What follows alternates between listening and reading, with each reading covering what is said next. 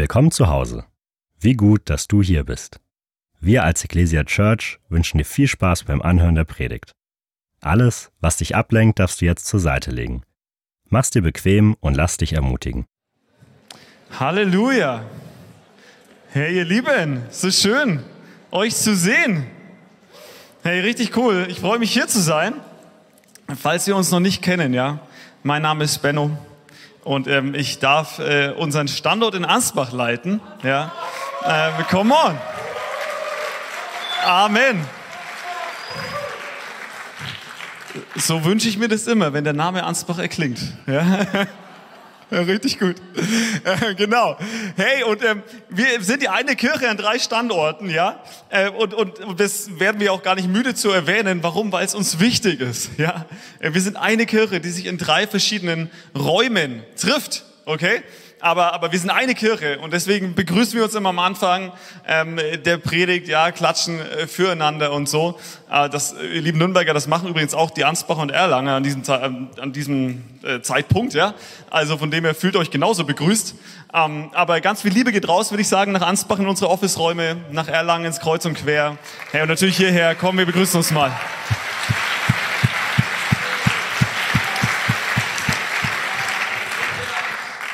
Absolut herrlich, okay? Ihr Lieben, so schön, okay, dass wir den ersten Mittwoch zusammen feiern dürfen. Und Februar 2023, ja, ich weiß nicht, wie es dir geht, also gefühlt bin ich immer noch nicht so richtig in diesem Jahr angekommen. Ähm, es ist noch so ganz frisch und neu irgendwie. Ähm, aber ich weiß auch gar nicht, was du so für Pläne oder Aussichten auf dieses Jahr hast.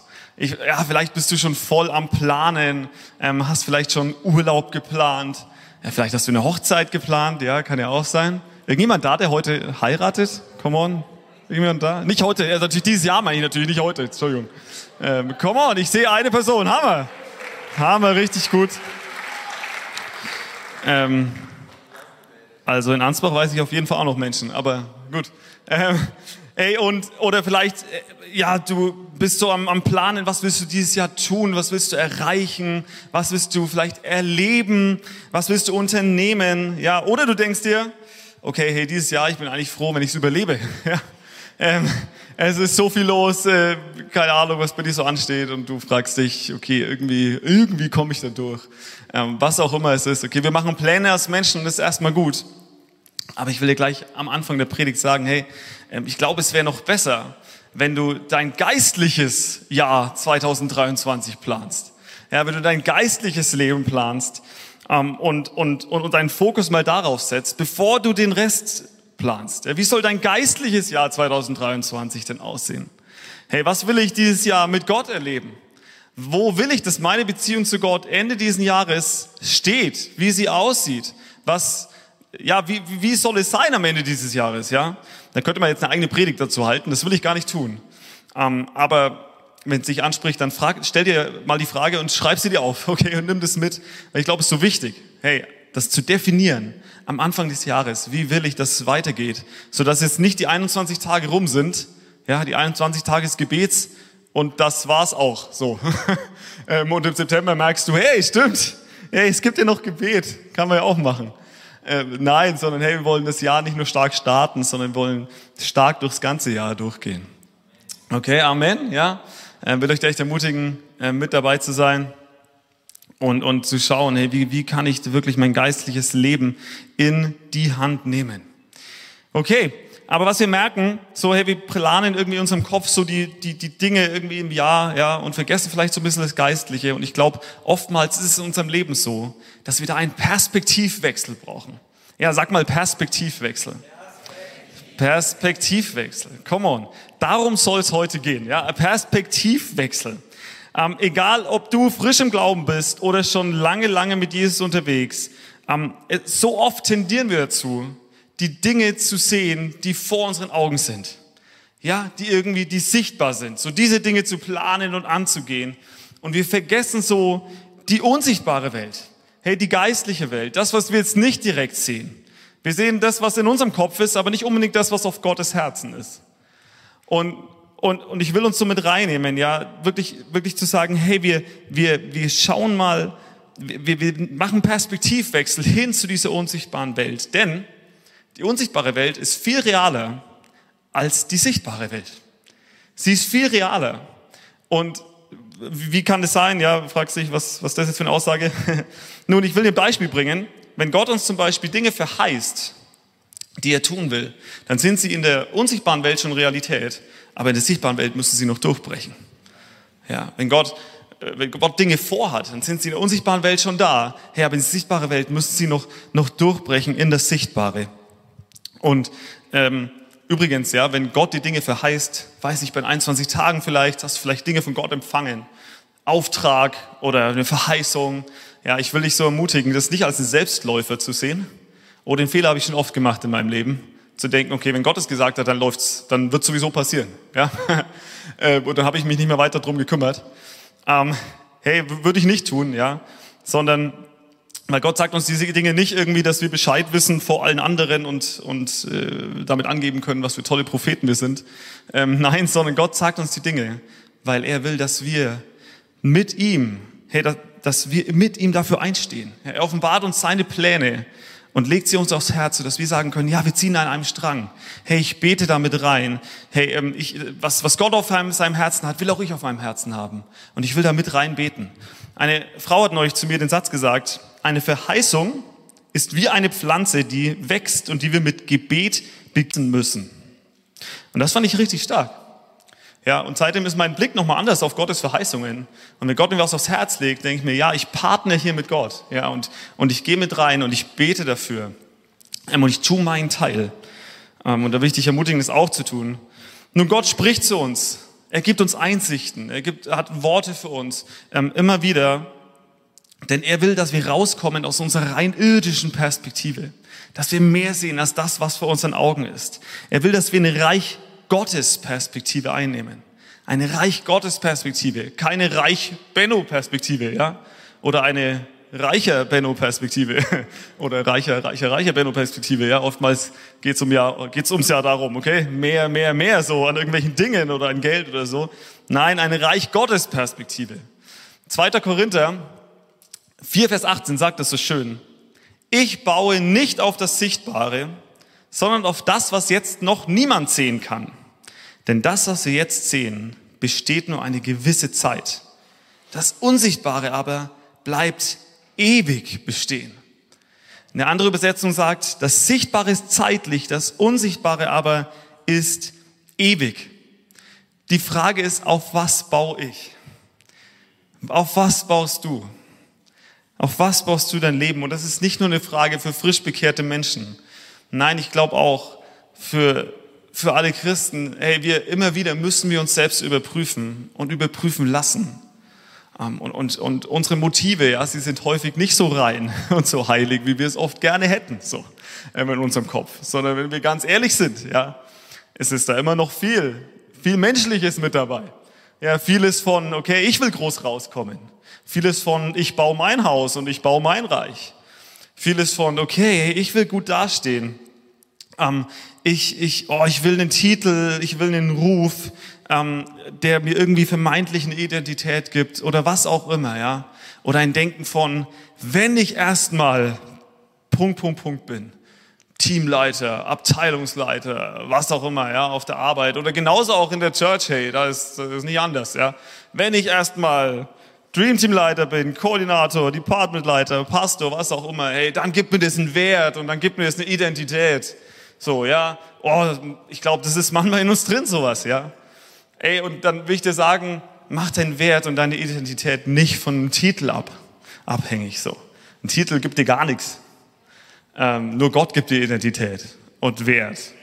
Ähm, und er allein, ja. Und Gott sagt, er widersteht dem Hochmütigen. Also lasst uns auf, aufpassen, dass wir nicht hochmütig sind oder hochmütig werden. Ähm, ich will nicht, dass Gott mir widersteht, sondern ich will, dass er mir Gnade schenkt. Denn dem Demütigen schenkt er Gnade, so. Nun, das Reich Gottes, wenn wir über eine Reich Gottes Perspektive reden, das Reich Gottes ist angebrochen durch Jesu Wirken hier auf dieser Erde, durch seinen Tod, durch seine Auferstehung. Ist das Reich Gottes angebrochen. Ja, Johannes der Täufer, auch Jesus hat es immer wieder gepredigt. Das Reich Gottes ist nahe herbeigekommen. Ähm, es ist angebrochen, aber es ist noch nicht vollends durchgebrochen auf unserer Erde. Es ist angebrochen, aber es ist noch nicht ganz durchgebrochen. Wir leben in so einer Zwischenzeit, ja in dieser Zwischenzeit. Kennt ihr mir das Lied? Okay, also wenn ich dieses Wort höre, muss ich immer an dieses Lied denken. immer. Ähm, das ist echt verschandelt dadurch. Ähm, also wir leben in der Zwischenzeit. Das Reich Gottes ist angebrochen, aber noch nicht ganz durchgebrochen. Herr, und wir als Kirche, wir existieren und setzen alles daran, dass das Reich Gottes durchbricht. Im Frankenland. Amen. Ja, hey, dass es durchbricht in jeder Stadt hier und in jedem Dorf, ähm, hier in unserem Frankenland. Ihr Lieben, deswegen haben wir drei Standorte und deswegen wird es dabei hoffentlich nicht bleiben, ja. Ähm, da gibt es auch viele Städte, die Jesus brauchen, ja, und, und viele Landstriche, die wir, die wir erreichen wollen ähm, damit das Reich Gottes durchbricht. Und jetzt aber der, der harte Fakt, damit das passieren kann, muss das Reich Gottes erstmal in mir durchbrechen. Es muss in mir anbrechen, es muss in mir durchbrechen.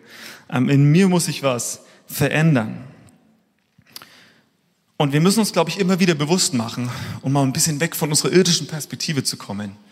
Alles, was wir hier tun, ja, was du hier in Nürnberg tust, du in Ansbach, du in Erlangen, du vor deinem Fernseher, wo auch immer du bist. Ähm, alles, was wir tun und was wir planen und meinen zu schaffen und was wir träumen und was wir irgendwie an Ambitionen haben oder was auch immer. Ähm, hey, wenn wir die Weltgeschichte sehen, ja, dann ist das nur so eine Millisekunde.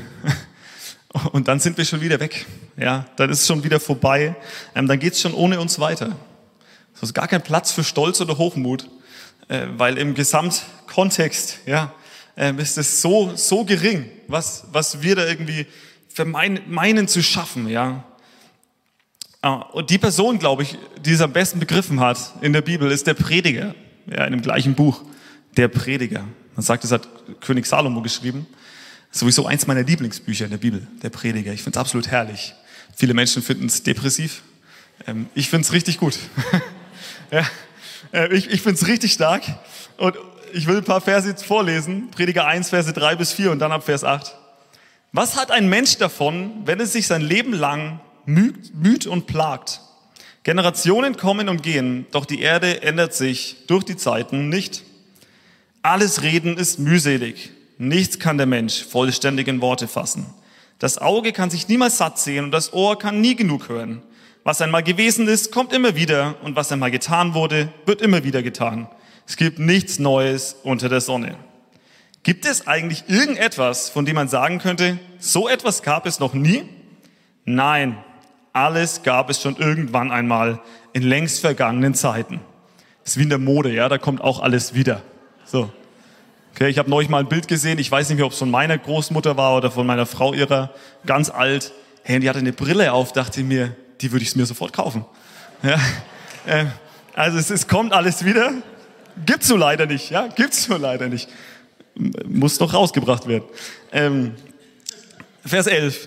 Wir haben nur vergessen, was damals geschehen ist. Und in einigen Jahren wird man sich nicht mehr an das erinnern, was wir jetzt tun. Das ist ja richtig erfreulicher Text, ne? Aber ich glaube, es, und das ganze Buch Prediger ist übrigens so, ja, ich glaube, es bringt uns mal so ein bisschen zurück auf den Boden der Tatsachen. So.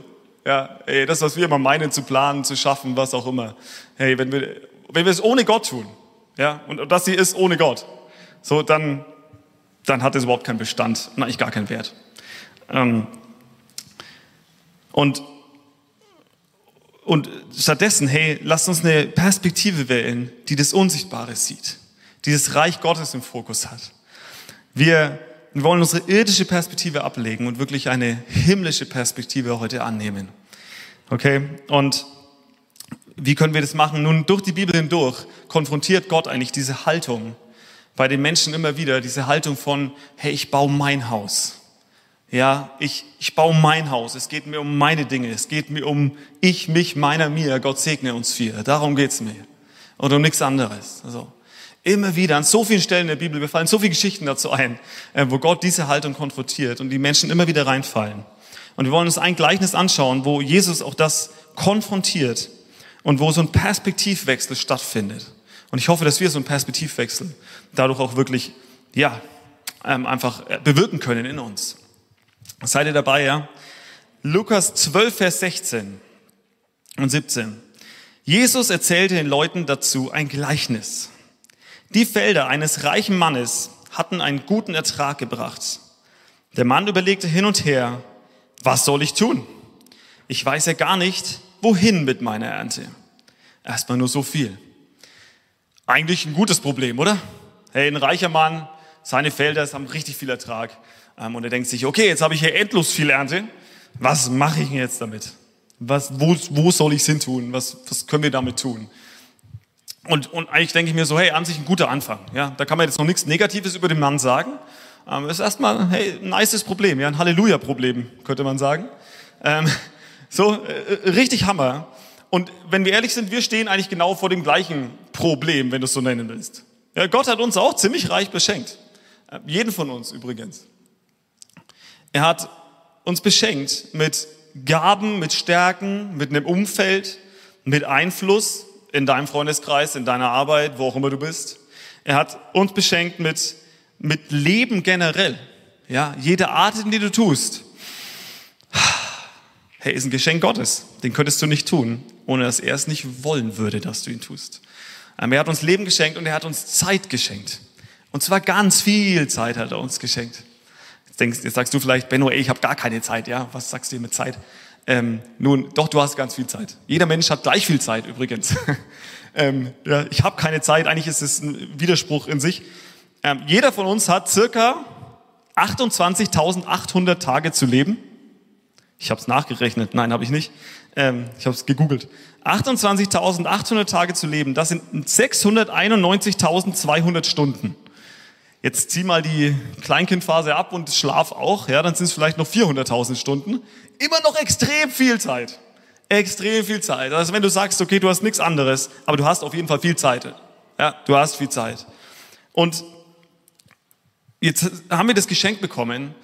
Und Fakt ist, wir sind ja nicht auf dieser Erde nur um zu schlafen, zu essen, zu arbeiten, nochmal zu essen, Rechnungen zu bezahlen, ähm, vielleicht mal Urlaub zu machen, ein bisschen Spaß zu haben zwischendurch, ja. Ähm, und dann wieder schlafen, essen, arbeiten, essen, Spaß haben, essen. Okay, ihr merkt ganz schön viel Essen eigentlich. Ähm, so, das ist ja nicht der Punkt, sondern Gott hat uns auserwählt. Ja, Gott hat dich auserwählt und er hat dich berufen und er hat dich befähigt. Wozu? Herr, in seinem Herzensprojekt mitzuwirken. Ja, in seinem Herzensprojekt mitzubauen, nämlich eine verlorene Menschheit zu erreichen, zu befreien, zu heilen, zu erretten. So, er hat dich dazu auserwählt, das zu tun. Das ist eigentlich schon ziemlich krass. Uns dazu auserwählt, sein Haus zu bauen. Und die Frage ist, was machen wir mit dem, was Gott uns gegeben hat? Das schauen wir uns gleich an den nächsten Versen. Aber genau das hat sich der reiche Bauer auch gefragt. Und das ist eine wichtige, grundsätz eine wichtige grundsätzliche Entscheidung in unserem Leben. Was mache ich mit dem, was Gott mir gegeben hat? Egal was es ist. Was tue ich damit? Was fange ich damit an? Und ich möchte, dass wir heute zusammen an jedem Standort echt zwei Entscheidungen treffen. Zwei Entscheidungen treffen. Ich werde ihn nur vorlesen, ich spoilere es jetzt nicht, ja. Aber damit wir uns wirklich so aufstellen, dass in unserem Einflussbereich das Reich Gottes durchbricht. Dass das Reich Gottes durchbricht, wo auch immer wir sind. Ich glaube, es fängt damit an, dass wir Entscheidungen treffen in unserem Leben. Und ich glaube, oft muss man diese Entscheidungen auch ab und an mal erneuern. Ja, weil da kommt so Leben dazwischen. Da kommen so viele andere Dinge dazwischen. Und wir wollen es heute mal kurz neu resetten, könnte man sagen. Ja, neu resetten und, und Reich Gottes reset machen. Und uns neu Gott hingeben. Okay, Vers 18 und 19. Der, wir sind nur noch bei dem reichen Bauern, ja. Schließlich sagte er, ich weiß, was ich mache. Er hat lange hin und her überlegt, jetzt weiß er es. Ich reiße meine Scheunen ab und baue größere.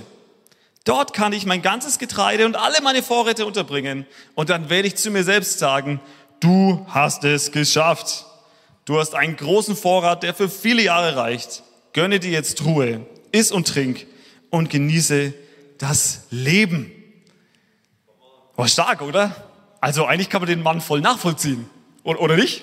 Also eigentlich voll gut, was er gemacht hat. Ich meine, er hat nicht das ganze Zeug genommen, hat es irgendwie rausgehauen für irgendeinen Schrott, so hat sich einfach ausgegeben, ja, für irgendwas, sondern nein, er spart. Ja, also wenn das mal nicht eine gute deutsche Tugend ist, hier in Süddeutschland vor allem.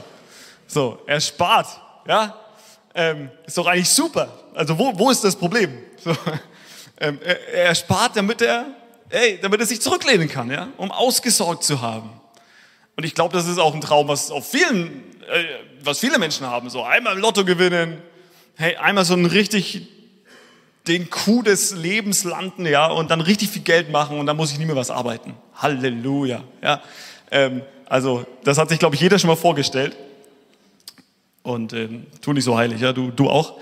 Ähm, nun, ähm, eigentlich, eigentlich voll, voll den Traum, den man irgendwie verstehen kann. Ähm, denn er sorgt für morgen vor, um eine gute Zukunft zu haben. Wir sehen aber gleich, dass es totale Fehleinschätzung war. eine totale Fehleinschätzung. Denn wenn wir es uns genauer anschauen, was macht er? Der Mann baut eine größere Scheune und sperrt alles, was Gott ihm geschenkt hat und was er bekommen hat, einfach weg und freut sich daran. Ja, er sperrt es in die Scheune und denkt sich, Halleluja, was für ein schöner Anblick. ähm, er, ja, das einfach, das war's, ja. Er lagert es ein und zwar für sich und nur für sich. Obwohl es eigentlich viel zu viel für ihn ist. Er, er wird es nie verbrauchen dieses Jahr, wahrscheinlich auch nächstes Jahr nicht. Die Frage ist auch, was macht er mit seinen Feldern im nächsten Jahr? Lässt er die einfach brach liegen? Wenn er ja wieder was sät, dann hat er wieder viel zu viel. Neue Scheunen bauen? Also irgendwie, also man merkt, ja, er sammelt. So. Er ist so ein Sammler. Er, er, er, er will ganz viel für sich ansammeln, aber eigentlich liegt es nur so nutzlos rum. Wir können übrigens genauso leben in unserem Leben. Alles, was wir haben, was wir von Gott geschenkt bekommen haben, können wir einfach mal wegsperren und uns daran freuen. Ja, einfach mal nichts draus machen. Einfach mal so die Zeit vergeuden und ein bisschen Spaß haben und uns denken, hey, ich habe doch so viel davon, ja, äh, gar kein Problem. Äh, einfach alles, alles für mich, alles für mich und das denkt sich der Bauer auch. Ja, wir sehen allein schon in diesem Text, sein absolutes Lieblingswort ist ich. Ja, ich ist sein Lieblingswort, denn er sagt äh, unendliche Male. Ich lese mal kurz vor. Okay, ähm, er sagt, der Mann überlegte hin und her, was soll ich tun? Ich weiß ja gar nicht, wohin mit meiner Ernte. Aber dann weiß er, ja, ich weiß, was ich mache. Ich reiße meine Scheune ab. Dort kann ich mein ganzes Getreide, meine Vorräte unterbringen. Und dann werde ich zu mir selbst sagen. Und das, was jetzt kommt, ist eigentlich auch ich. Er spricht halt nur zu sich, ja. Ähm, und sagt, ähm, du hast es geschafft. Du hast einen großen Vorrat, der für viele Jahre reicht. Gönne dir jetzt Ruhe. Ja, es ist, ey, es ist viel zu oft ich in diesem Text. Einfach viel zu oft ich. Ähm, je nachdem, wie du zählst, sechs bis achtmal ich. Ich, ich, ich, ich, ich, ich, ich, ich, ich, ich. Okay? Ganz viel ich. Es geht ihm um ihn selber. Und er geht davon aus, dass sein Leben in seiner Hand ist. Sein Hof, seine Ernte, seine Scheune, ja, seine Seele, sein Leben, seine Zukunft und seine Zeit. Das ist sein, sein Mindset hier. Ja. Äh, und dann kommt alles anders. Dann kommt alles anders, als er geplant hat. Vers 20. Da sagte Gott zu ihm, du dummer Mensch oder törichter Mensch, noch in dieser Nacht wird dein Leben von dir zurückgefordert werden. Wem wird dann das gehören, was du dir angehäuft hast? Bäm. Ja. Umsonst geplant. Und auf einmal hatte dieser Mann einen Perspektivwechsel, notgedrungen. Ja, notgedrungen. Er, er, er merkt, okay, ich habe doch nicht alles in meiner Hand. Eigentlich habe ich irgendwie gar nichts in meiner Hand, denn ich werde heute Nacht sterben. Was bringt mir dann die Riesenscheune und die viele Ernte und alles, was ich angesammelt habe? Und mein Stolz darauf und mein, oh, ich lehne mich zurück und meine Sicherheit und meine finanzielle Absicherung und so weiter, bringt ihm alles gar nichts, ja. Denn er hatte mit Gott nicht gerechnet. Das ist das Punkt, das Problem. Er hat nicht mit Gott gerechnet. Psalm 14, Vers 1, dort steht, der Unvernünftige spricht in seinem Herzen, es gibt keinen Gott. Und das ist dieser Mann. Und jetzt würde keiner von uns diesen Satz wahrscheinlich so unterschreiben. Ich glaube dennoch, dass wir manchmal so leben. Ja, dass wir manchmal so leben, nämlich so leben wie ich, ich, ich, ich, ich, ich, ich, ich, ich. Ja? Und dann kommt auf einmal Gott. So. Dann kommt auf einmal Gott. Das ist gut, ja, am Ende kommt immer Gott. Am Ende kommt immer Gott. Nur am Ende kommt Gott als was? Als der Richter. Und ich will jetzt keine Angst machen hier. Ja, alles gut. Wenn du Jesus als Herrn und Erlöser angenommen hast, dann wirst du in Ewigkeit bei ihm sein. Halleluja. Ähm, aber wir wollen doch allen Segen mitnehmen, den wir kriegen können. Oder? Und die Bibel sagt, dass es ein Preisgericht gibt am Ende der Zeit. Hey, wo wir, Preis, ja, es gibt einen Preis, es gibt eine Belohnung. Hey, für, und, und es wird bewertet. Wie haben wir die Werke ausgeführt, die Gott für uns vorbereitet hat. Epheser 2, Vers 10, ja. Wie haben wir die Werke ausgeführt? Waren wir treu in dem, was Gott uns gesagt hat und uns, uns anvertraut hat? Und das Gute ist, es geht um die Werke, die Gott für uns hat, für uns vorbereitet hat. Es geht nicht um deinen Nachbarn, es geht nicht um irgendwen, den du kennst oder so, sondern es geht um die Werke, die er für dich vorbereitet hat. Ja, es sind unterschiedliche Voraussetzungen, unterschiedliche Angaben. Vielleicht kannst du dich erinnern, damals in der Schule, wenn du irgendwie eine Prüfung geschrieben hast, ja, Schulaufgabe, und da hat der Lehrer zwei unterschiedliche Angaben ausgeteilt, damit du nicht abschauen konntest von deinem Nachbarn. Okay? Das war mein großes Problem für mich. äh, ja, du hast so gemerkt, oh, die Angabe ist anders. Hoffentlich hast du es gemerkt und hast nicht die komplett falsche Aufgabe komplett abgeschrieben. Ähm, dann hat der Lehrer auch gemerkt, dass du abgeschrieben hast. Ja, ähm, ich sagte, ich, hab, ich musste die siebte Klasse wiederholen. Eigentlich nur aus dem strategischen Fehler, weil ich mich neben den falschen Typen gesetzt habe. Der, der war nämlich genauso schlecht wie ich. Ja, also es hat überhaupt nichts gebracht. In der Schulaufgabe, der hat ja auch nichts gewusst. Ja? Ähm, das war richtig ungünstig. Ich weiß auch nicht, warum ich das gemacht habe. Wir sind dann auch beide durchgefallen. Und mit uns noch fünf weitere Menschen aus unserer Klasse. Also wir waren echt eine super Klasse. Ähm, aber hey, dann habe ich irgendwann meine Frau kennengelernt, dann ging es berg, berg ja, äh, bergauf. Ähm, Danke Selma an der Stelle. Ähm, ist tatsächlich so.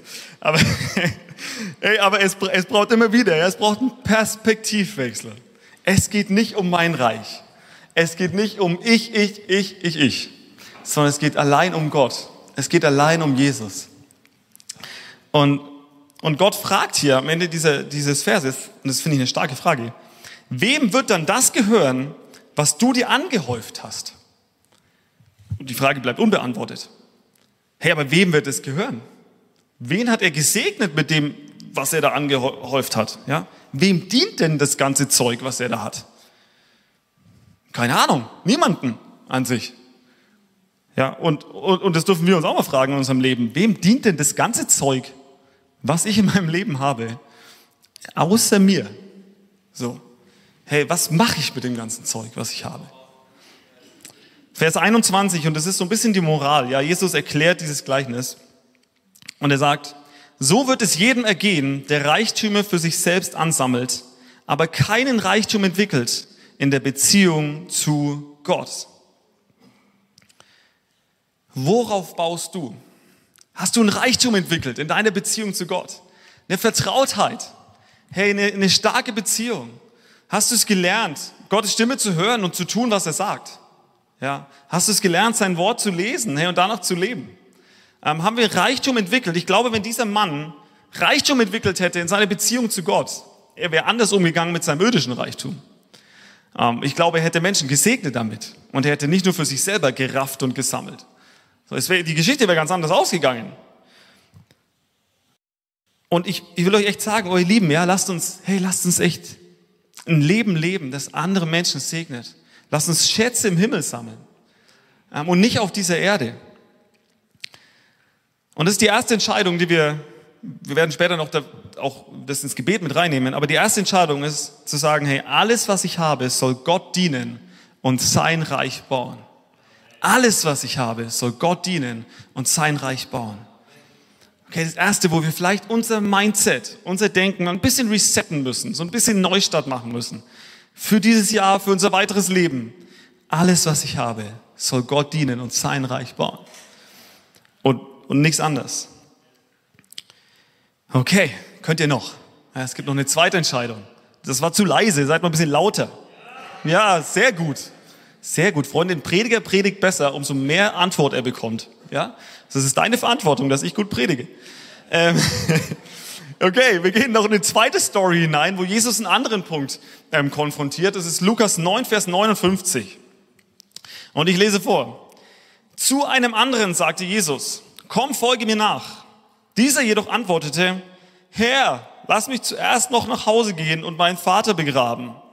Jesus erwiderte, Lass die Menschen, die nicht nach Gott fragen, für ihre Toten sorgen. Deine Aufgabe ist es, hinzugehen und das Kommen des Reiches Gottes zu verkündigen.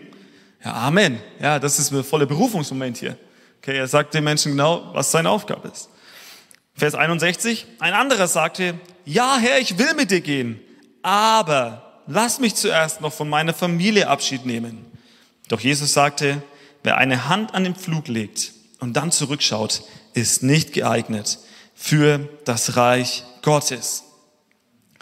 Und direkt nach dieser Stelle sendet Jesus 72 seiner Jünger aus. Er sendet sie aus und sie ziehen durch Dörfer und durch Städte.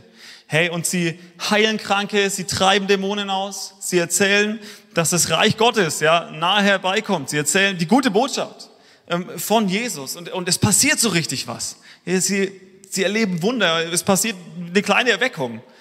Und ich frage mich, wären mehr als 72 dabei gewesen, wenn mehr Ja gesagt hätten?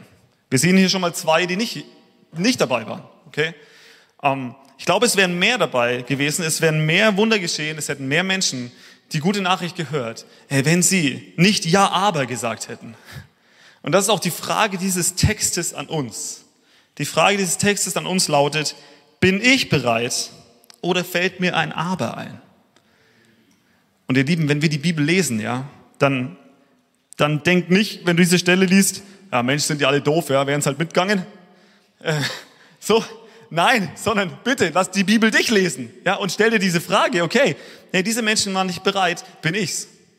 Wäre ich bereit, mitzugehen? Oder fällt mir ein Ja, aber ein? Ja, ich bin gehorsam, Herr, aber lass mich erst noch das, das, das, das, das machen. Aber ich habe doch eigentlich eigene Ambitionen, eigene Träume, eigene Wünsche. Ähm, was passiert, wenn Gott, wenn Gott zu dir spricht? Was sind deine Gedanken, die dann da kommen? Und eigentlich, wenn wir sagen ja, aber, sagen wir eigentlich damit, okay, Gott, du bist nur an zweiter, dritter, vierter, fünfter Stelle. So. Und es ist jetzt hier keine Predigt, keine Verdammnispredigt, ja, alles gut. Jesus vergibt uns und er gibt uns millionenfach eine zweite Chance. Ähm, aber ich glaube, es ist so wichtig, eine Entscheidung zu treffen. Und das ist die zweite Entscheidung, die wir treffen können, ist zu sagen, hey, Herr Jesus, wenn du rufst, dann gehe ich. Wenn du rufst, dann gehe ich. Da gibt es kein Ja, aber, sondern gehe ich los, dann ziehe ich los. Zu diesen 72 Jüngern, die, die er aussendet, sagt Jesus, bevor er sie aussendet, Lukas 10, Vers 2, die Ernte ist groß, doch die Zahl der Arbeiter ist klein.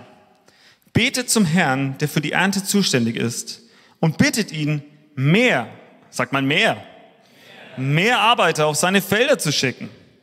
Es gibt, es, es gibt zu wenige Arbeiter, ja. Die Felder sind, sind fett, groß, die Ernte ist groß ähm, und sie ist reif. Aber es sind zu wenige Arbeiter da. Und er sagt zu den Leuten, die er jetzt gleich aussendet, hey, bete darum, dass noch mehr dazukommen. Dass noch mehr Arbeiter dazukommen. Wir haben ein Arbeiterproblem, kein Ernteproblem. Das war damals so, das ist noch heute so. Das ist noch heute so. Es braucht mehr Arbeiter. Und der Punkt ist, wenn wir, wenn unsere Perspektive immer nur so eine irdische Perspektive ist, hey, dann werden wir auch nichts nichts erleben. Ja, dann werden wir auch nichts Himmlisches erleben. Denn die 72 hier, die haben krasse Dinge erlebt, ja. Da ist richtig was passiert. Hey, die, die nicht mitkommen sind, die haben gar nichts erlebt. Die waren zu Hause, ja, und haben gar nichts erlebt.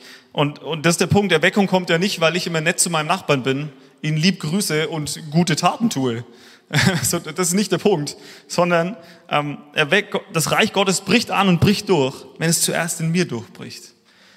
Hey, wenn Gott in mir regiert, Reich Gottes, man kann es auch mit Königsherrschaft übersetzen. Ja, die Königsherrschaft Gottes ist, wenn Gott mein König ist, dann ist da die Königsherrschaft in mir angebrochen. So. Ähm, wenn ich bereit bin zu tun, was Gott sagt. Und wenn wir, wenn wir an so einen König denken, früher, hey, was war's? War König, ja, so, so wirklich im Mittelalter, so ein König, der hatte alle Macht. Der konnte machen, was er wollte. Egal, ob du es wolltest oder nicht. Du warst ihm komplett ausgeliefert. Du warst sein Leibeigener. Ja, wenn er, hey, wenn er dein Haus wollte, dann hat er sich's genommen. Ganz egal, was du gesagt hast. Wenn er deine Frau wollte, dann hat er sie sich genommen. Wenn er dich töten wollte, dann hat er dich töten lassen. Musste er noch nicht mal selber tun. Ja, hat er dich töten lassen. Er konnte alles tun. Zum Glück ist es heute bei uns nicht mehr so. Ähm, nun, aber Jesus ist König. Jesus ist König. Ähm, aber er ist ein König, hey, der, der uns, ja, der, der kein Tyrann ist, ja. ihm ist unser Wille auch wichtig. Er regiert in unserem Leben, aber nicht gegen unseren Willen. Er hat das Recht eines Königs über dein Leben, wenn du es ihm gibst. Wenn du es ihm gibst in jedem Bereich deines Lebens. Und da will ich dich so ermutigen, liefer dich Jesus komplett neu aus.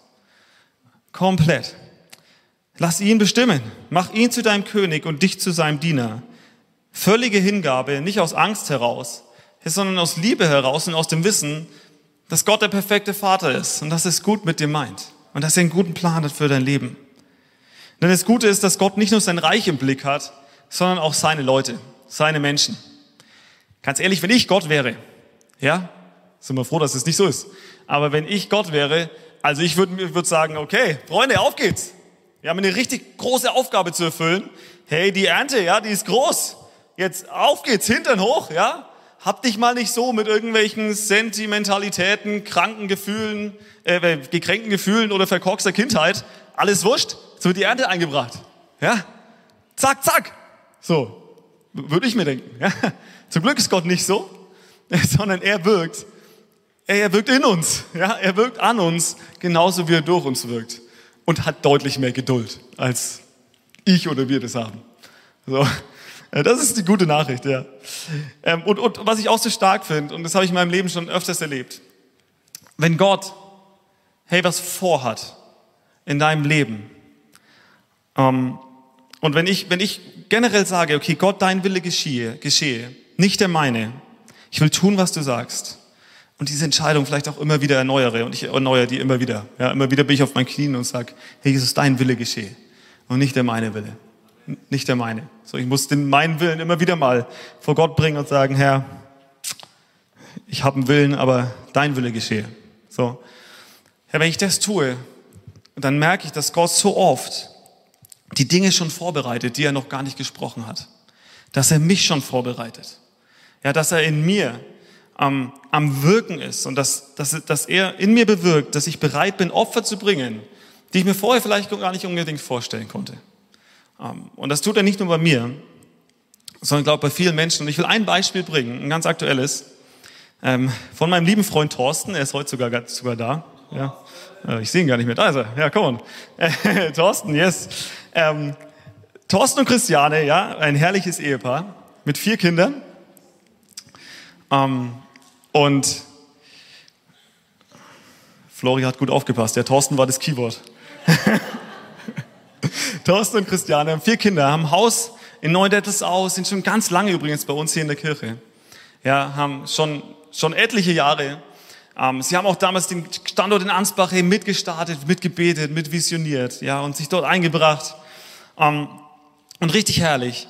Und, und wahrscheinlich dachten sie auch bis vor so einem Dreivierteljahr, hey, Halleluja, alles wird so bleiben. Ja, hey, wir bauen Kirche mit. Ja, wir schauen, dass unsere Kinder gut gedeihen. Ähm, Halleluja, so, so super Leben. Ähm, und hätten sich nicht vorstellen können, irgendwie, ja, woanders hinzugehen, umzuziehen, Haus aufzugeben, was auch immer. Aber dann hat Gott gesprochen. Dann hat Gott gesprochen und, und hat, Gott, hat Thorsten so eine neue Stelle gezeigt. Ja, eine neue Stelle, Arbeitsstelle, die er angehen soll, ähm, die eigentlich viel zu weit weg ist. Ja, die eigentlich gar nicht so in, in, ins Leben gerade reinpasst. Ähm, aber Gott hat es einfach hat's gezeigt und hat gesagt, hey, geh dahin. Ja. Ähm, und auch die Vorstellungsgespräche waren gut ähm, und da ging keine Tür zu. Ähm, und, und er war gehorsam und arbeitet an dieser neuen Stelle. Ähm, und, und seine Frau sagt so, hey, ich, ich konnte es mir nicht vorstellen, dass wir irgendwann mal nochmal umziehen. Ja. Hey, mit vier Kindern, mit Haus und so ist keine einfache Entscheidung. Ähm, aber Gott hat so an meinem Herzen gewirkt, dass ich inzwischen den Frieden drüber habe. Und Thorsten sagt das Gleiche. Ja, und sie werden im August umziehen. Ähm, und immer wenn ich mich mit ihm unterhalte, hey, komm, irgendwelche, erzählt er mir Stories, Berichte von seiner Arbeit, was Herrliches passiert, wo Gott einfach durchbricht, ja, und anbricht in dieser Arbeitsstelle und so viel gute Dinge tut. Ähm, und wo Gott, und wo, und ich denke, ich kann es, kann es so sagen, ja, und spreche da auch für Thorsten, dass es, glaube ich, einfach so herrlich ist, so in so einem neuen Kapitel, was Gott aufschlägt, zu diese ersten Schritte zu gehen, ja. Wo man merkt, hey, Gott hat schon lange vorbereitet, hat hat die ganze Family schon lange vorbereitet, ja, und hat, und hat diesen Schritt schon in seinem Sinn gehabt. Ich glaube, so oft wirkt Gott das Wollen als auch das Vollbringen. ähm, in uns. Wie groß ist unser Gott, dass er das tut? Dass er nicht einfach sagt, so gehorche, Punkt. Ja, sondern dass er schon an unserem Wirken ist. Aber wir brauchen ein Herz, das ihm hingegeben ist. Einen Willen, der sich ihm unterordnet. Und eine Perspektive, die wirklich Gott im Blick hat. Und die nicht immer nur auf mich schaut, sondern die auf Gott schaut. Fragt, was ist auf deinem Herzen, Herr? Und ich will mich eins machen mit dem, was auf deinem Herzen ist und dem Plan, den du hast. Für mich, für meine Umgebung, für meine Stadt, für diese Kirche. Und für dieses Land, ja. Und dann bricht das, Gott, das Reich Gottes durch. Ich glaube, es braucht eine neue Kompromisslosigkeit und Entschlossenheit. Hey, so einen einfachen Glauben zu sagen, Herr, was du sagst, das will ich tun. Herr, egal wo es hingeht, ich werde gehen. Koste mich, was es wolle. Ähm, ist es vielleicht auch unbequem, es ist mir egal. Herr, was ich habe, ob es viel ist, ob es wenig ist oder was auch immer. Herr, ich will es geben für dein Reich. Ähm, und ich will es für dich und, dein, und den Bau deines Reiches einsetzen. Hey, egal was ist, ja, ich suche bei dir meine Hilfe. Meine Sorgen, ich komme als erstes zu dir. Hey, so diesen Glauben wieder neu, neu zu entdecken. Und ich glaube, dann hält die Zukunft so viel bereit für uns. Die Bibel sagt, dass Gott sich mächtig erweisen will an den Menschen, deren Herz ungeteilt auf ihn gerichtet ist. Und lasst uns ein ungeteiltes Herz haben. Und ich glaube, wir werden so viel Gutes noch erleben. Und ich habe, I got a feeling, ja. Also ich, ich glaube echt, dass Gott so viel Gutes einfach tun will. Im, im Leben von vielen einzelnen Menschen, aber auch in, in, in dem Leben unserer Kirche einfach. Und auch so viel Gutes uns bevorsteht. Hey, dann, wenn, er, wenn das Reich Gottes durchbricht in unserem Leben, und ähm, dann wird es auch durchbrechen, unsere, durchbrechen in unserer Umgebung. Ich wünsche mir und ich, ich will ein Leben haben, ja, wo ich am Ende meines Lebens sage, okay, Halleluja, Jesus, ich habe den guten Kampf des Glaubens gekämpft. Hey, ich habe mein Bestes gegeben. Ja, es, es, war vielleicht nicht viel, aber ich habe das gegeben, was ich konnte. Ich habe mein Bestes gegeben. Ich habe ähm, ich hab den Lauf vollendet so, den guten Kampf gekämpft. Ich habe den Auftrag, die Werke, die du mir gegeben hast. Herr, ich, hab, ich bin in denen gewandelt. Ja, und ich war treu, ich war fruchtbar und ich habe dein Reich gebaut. So, das, das wünsche ich mir so sehr. Und das wünsche ich mir für alle von uns, dass wir neu so die Entscheidungen treffen. Ja, alles, was ich habe, soll Gott dienen. Ja, wenn der Herr ruft, dann werde ich gehen. Und komm, wir wollen nochmal zusammen beten. Ich bitte euch mal aufzustehen, Herr, an jedem Standort. Komm, lasst uns aufstehen. Und bei uns einfach nochmal die Zeit nehmen, und, und wirklich zusammen einfach nochmal so ein Gebet beten. Ich will es vorbeten und ihr dürft gerne nachsprechen. Wo wir einfach ganz neu uns Gott hingeben. Ganz neu ihm sagen, Herr Jesus, du bist mein Alles.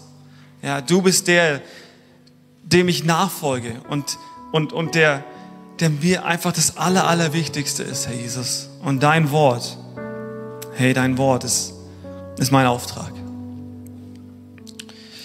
Halleluja. Halleluja. Komm, wir wollen zusammen beten, ich gerne nachsprechen. Mein Herr und mein König Jesus. Mein Leben und alles, was ich habe, gehört dir. Du hast es mir geschenkt. Ich möchte es zum Bau deines Reiches einsetzen. Wenn du rufst, dann werde ich gehen. Wenn du sprichst, werde ich tun, was du sagst. Ich lege alle meine Träume, Ambitionen und Pläne in deine Hand.